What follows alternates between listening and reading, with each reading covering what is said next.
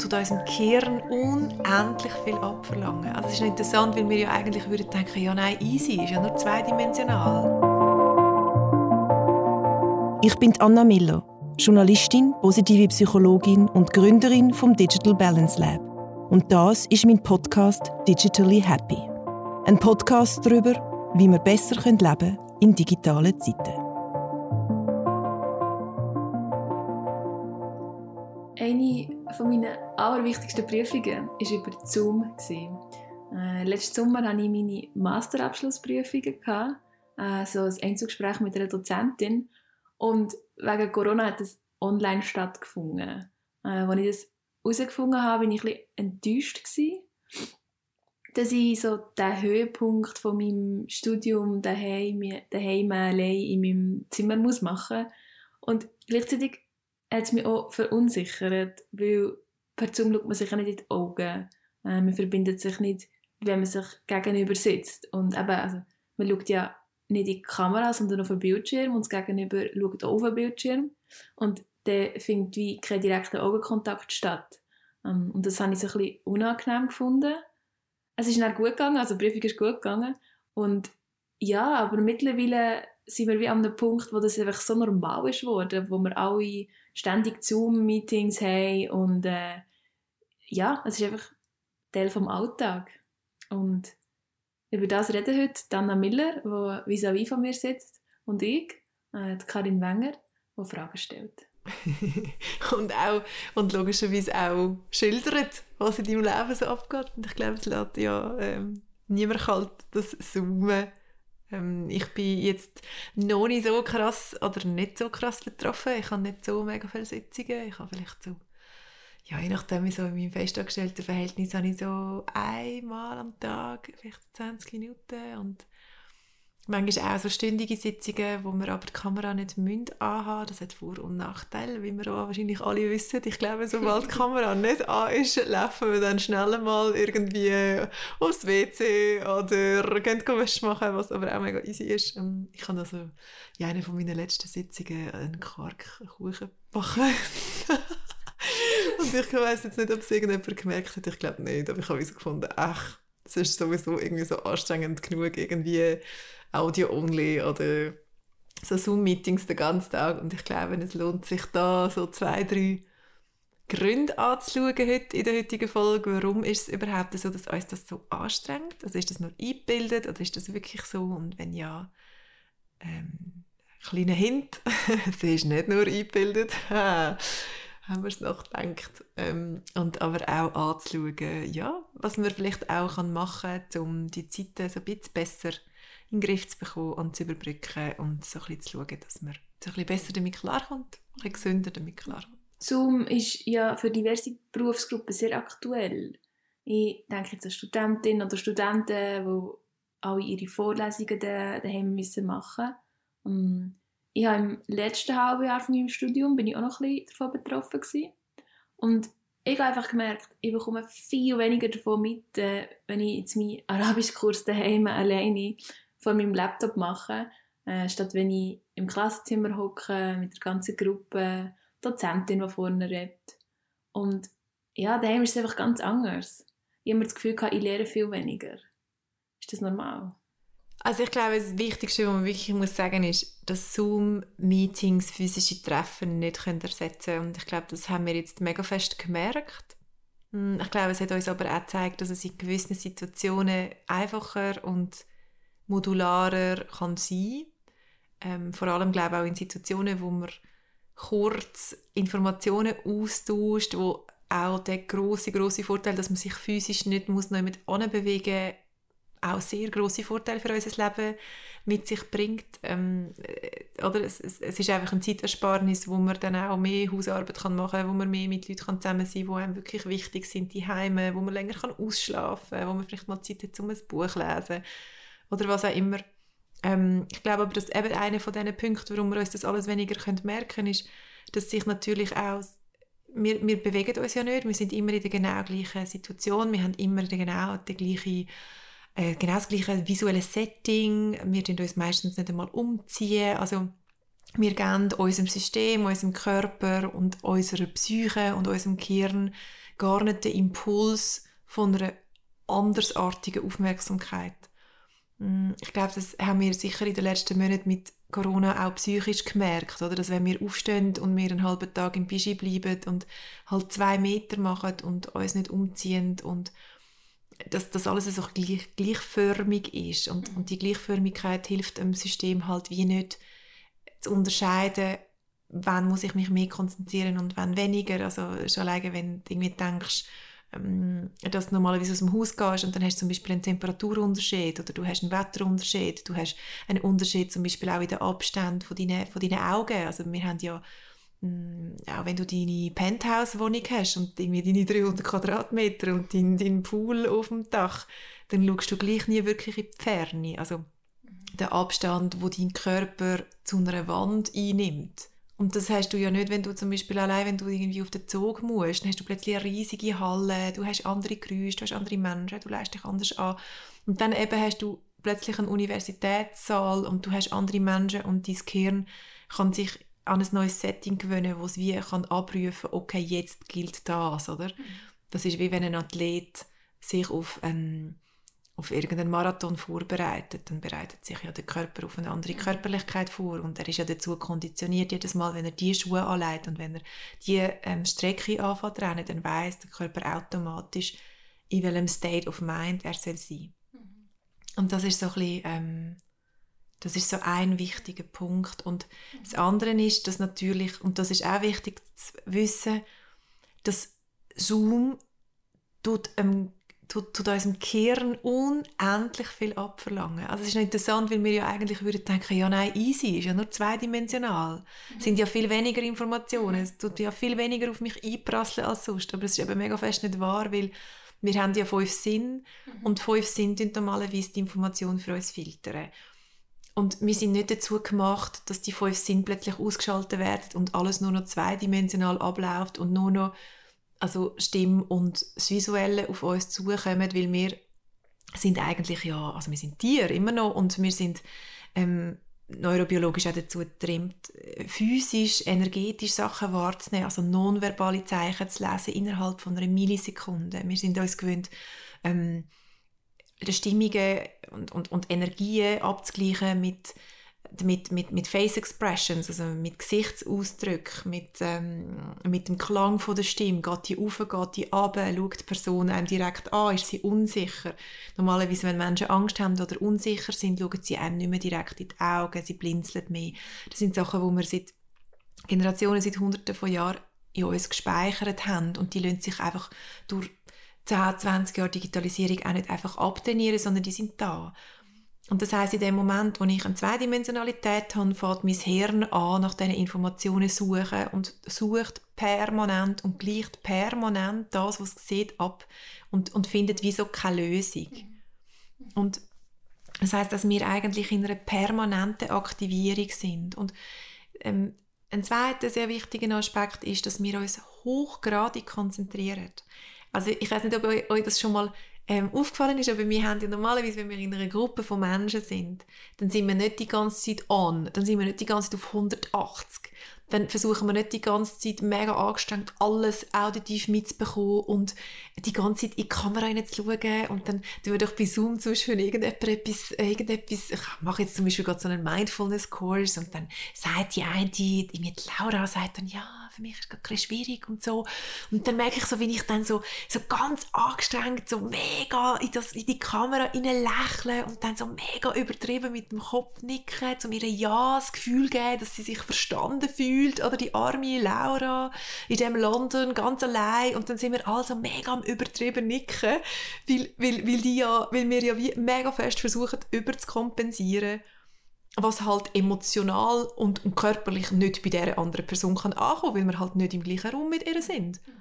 Und also es ist alles, was wir machen, wahnsinnig gut gemeint, und wir haben ja dann auch Angst, weil eben lustigerweise auch immer eine Kamera auf uns gerichtet ist, haben wir ja auch mega Schiss, dass wir die ganze Zeit dabei beobachtet werden, wie wir blöd reinschauen oder gähnen oder was auch immer. Also wir sind ja auch, auch unter dieser grossen, äh, unter, unter dem sehr grossen Bewusstsein, von, dass wir halt äh, auch gesehen werden. Und ähm, und das heißt, dass, dass dann das Gehirn automatisch viel weniger Kapazität hat, um sich tatsächlich Sachen zu merken. Das ist noch lustig. Mir ist das ein anders. Ich fühle mich eher unbeobachteter. Also in Zoom-Meetings passiert es viel schneller, dass ich das Handy nehme, was ich an einer normalen Sitzung nicht machen würde. An einer normalen Sitzung fühle ich mich viel beobachteter. Und wenn ich in einem Zoom-Meeting inne bin, kann ich das Handy so ein vor dem Bildschirm haben, dass man das Gefühl hat, ich schaue immer noch Bildschirm ähm, und bin dann so ein bisschen passiv äh, auf dem Handy am umscrollen. Äh, oder ja, zum Beispiel, dass ich parallel auf dem Bildschirm noch meine Mails checke, vielleicht jemandem zurückschreiben. Und ich höre schon zu, aber ich bin nicht mega aktiv präsent. Also mir fällt es extrem schwer, mich bei Zoom-Meetings, ähm, dass ich eine höhere Konzentration habe. Dass ich äh, ja, so eine richtig grosse Präsenz habe. Das fällt mir schwer.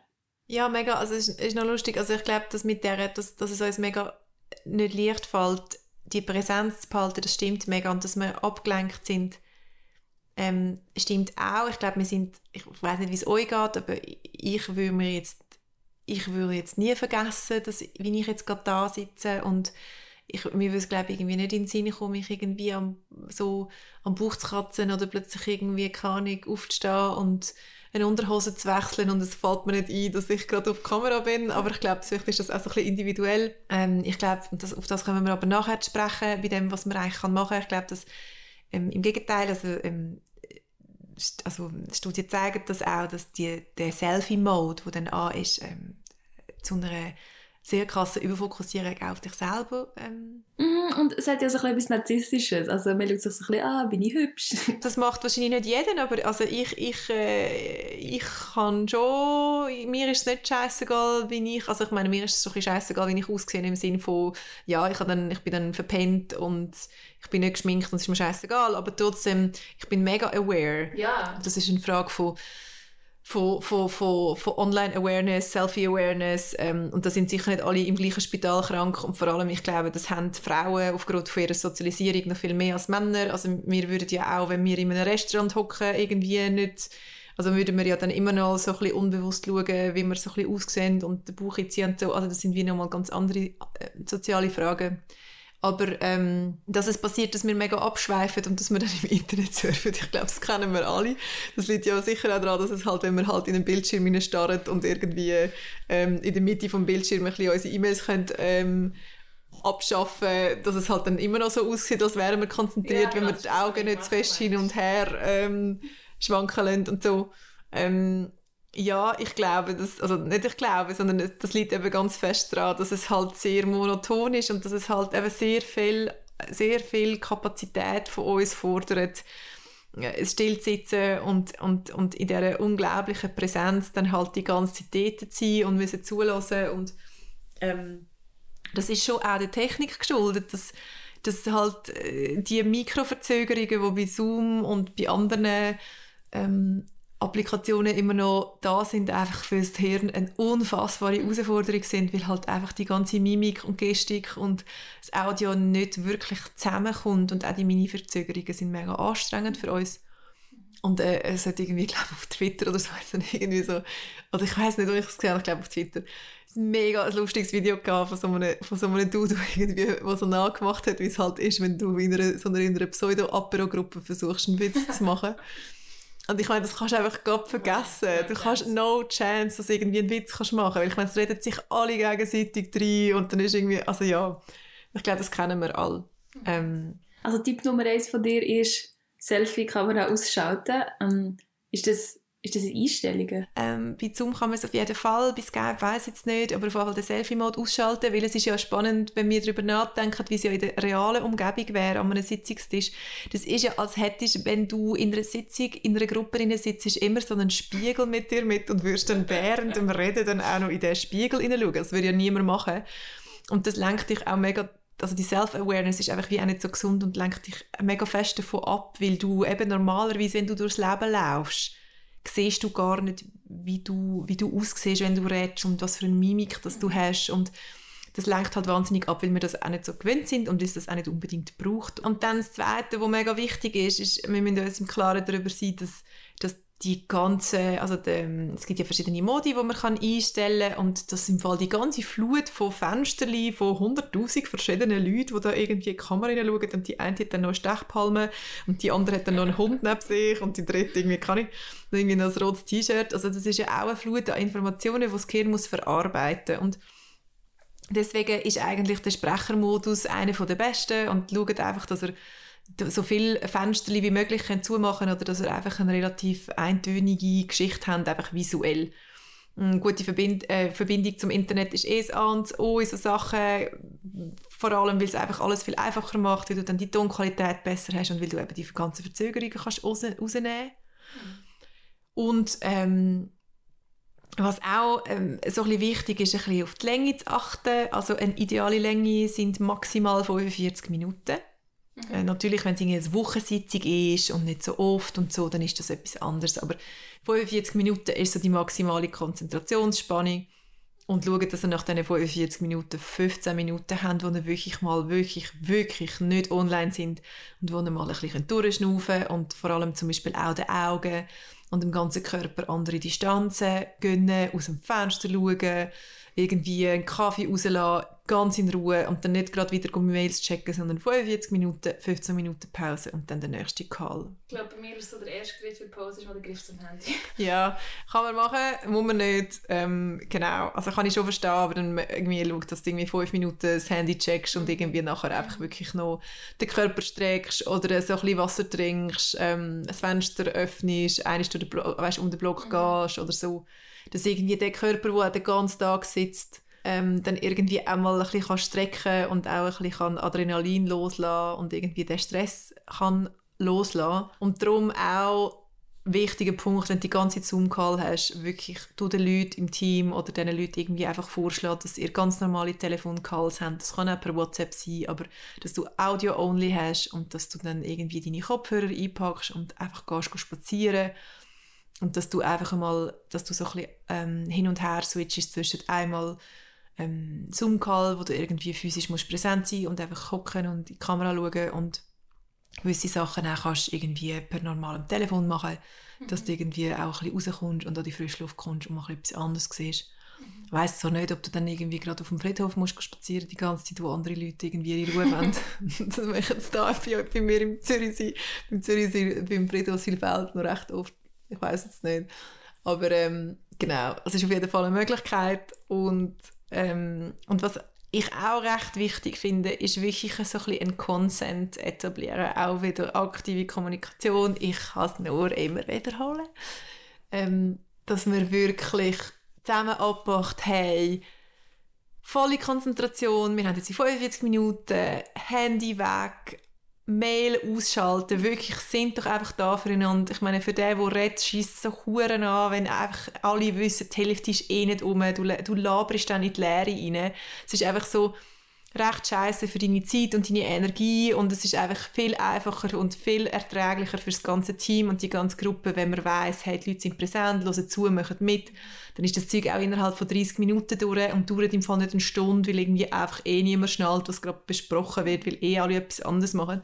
Das hat recht viel mit Respekt und Wertschätzung zu tun und dafür aber auch abmachen, wenn ich gerade nicht mehr mag, wenn ich gerade Durst habe, wenn ich aufs WC muss, wenn es mega zu viel wird, dann habe ich jederzeit das Recht, im Fall aufzustehen und, und irgendwie einfach meine Pause zu machen und die fünf Minuten im Fall einfach irgendwie physisch mal von dem wegzulaufen und, und jeder darf so ein sich seinen Raum nehmen und es ist okay und jeder weiß, wo er steht und die, die drin sind und mitmachen, die machen mega mit und die, die gerade eine Pause brauchen, die brauchen gerade eine Pause und fertig.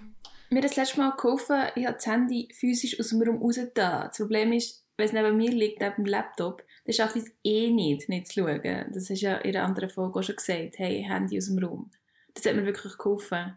Und was ich auch finde, äh, ich habe ein Stehpult und ich habe mich im ganzen Homeoffice eigentlich recht daran gewöhnt. Es fühlt sich viel aktiver an, statt rumzuhocken. Und äh, wer kein Stehpult hat, es gibt auch so Tischaufsätze, die man kann kaufen und auf äh, das Laptop draufstellen, sodass man eigentlich wie aus jedem Tisch kann ein Stehpult machen kann. Mm, das ist, ja, ich habe das Gefühl, man kommt mehr in eine Körperlichkeit rein, als wenn man den ganzen Tag rumhockt. Ja, mega. Und ich glaube, in dieser ganzen Diskussion um digitale Balance und Digital Wellbeing tut man darf man wie so die physische Komponente nicht so aus den Augen behalten. Oder? Also, meine, klar, wir reden da mega viel über Mental Health und über Beziehungen und über Verbindung und so, aber es geht mega fest auch darum, dass wir im Fall massiv Probleme haben mit Nackenschmerzen, massiv mit Rückenschmerzen, dass uns massiv weniger bewegen, dass wir, dass wir mega viel sitzen, dass wir halt, also so Sachen wie Text, Neck, das sind irgendwie wirklich schon eingetragene Begriffe. Also wir haben irgendwie Smartphone-Arm, ja, der Handy-Daumen, also es ist wirklich so, die Art und Weise, also wenn wir natürlich irgendwie über unser Smartphone gebeugt sind oder halt eben, ich meine, ich arbeite auch mit einem Laptop ohne Tastatur, der Laptop ist irgendwie auf irgendeinem alten Holztisch, der null ergonomisch ist, ich habe gar keinen ergonomischen Stuhl, also ich meine, ich bin wirklich so the worst of all, so. Und, äh, und dann hängen wir sie irgendwie noch so ein bisschen auf dem Sofa oder halb im Bett und sind so ein bisschen gekrümmt, so hängen wir sie so ein bisschen dort und dann so ein bisschen scrollen und dann ein bisschen E-Mails schreiben und dann unsere Texte so formulieren. Und dann haben wir irgendwie alle mega, mega ähm, Schmerzen und haben so ein bisschen deformierte Körper und ja, müssen dann irgendwie in die Physio rennen. Und da kann man recht viel machen, indem man ganz bewusst sich überlegt, okay, ich muss jetzt irgendwie mega viel am PC sein, ich muss die Heime sein, dann kaufen da einen ergonomischen Stuhl. Ich weiß, sie sehen alle mega scheiße aus, ähm, mega hässlich. Naja, aber ähm, genau, also versuchen Sie mal oder schauen, dass ihr einen schönen Stuhl habt oder eben machen das Stehpult daraus. Und sind wir ehrlich, wir haben ja eigentlich immer noch die Leggings an, die wir im Bett haben. Also von dem her können wir auch jederzeit ein bisschen Yoga machen. Und ich glaube, es ist wichtig zu betonen, einfach nochmal, bevor wir die Folge aufhören, es geht ja nicht darum, dass jeder Zoom-Call einfach schlecht ist. Äh, ich persönlich finde es gut, dass der Manager nicht mehr muss auf New York fliegen für ein Meeting, das vier Stunden dauert und dann chattet er wieder zurück auf Zürich. Ähm, ich glaube, es gibt durchaus Situationen, wo Zoom-Meetings mega gut sind aber halt einfach nicht immer. Voll. Und wie du immer sagst, Digital Balance, dass man halt das Gute daraus rausholt. Mhm, absolut. Gut. Ich hoffe, die Tipps haben euch etwas gebracht. Schreibt uns jederzeit auf hello at digitalbalancelab.com ähm, mit euren Tipps. Vielleicht habt ihr selber Sachen, die ihr herausgefunden habt, die euch mega gut tun und euch eine digitale Balance bringen, ähm, wo wir jetzt noch gar nicht thematisiert haben oder wo wir auch überhaupt gar nicht davon wissen. Wir können ja irgendwie auch nicht alles wissen und meistens sind ja unsere Hörerinnen und Hörer eh einfach auch wahnsinnig intelligent und wissen schon mega viel und sind schon mega mindful und dann können wir das alles zusammen sharen und das ist mega schön. Dann äh, ja, danke ich auch vielmals der Karin, die immer mega gut Fragen stellt und irgendwie von sich erzählt und dass wir irgendwie zusammen den Podcast können machen und einfach können experimentieren Bis zur nächsten Folge. Wir freuen uns.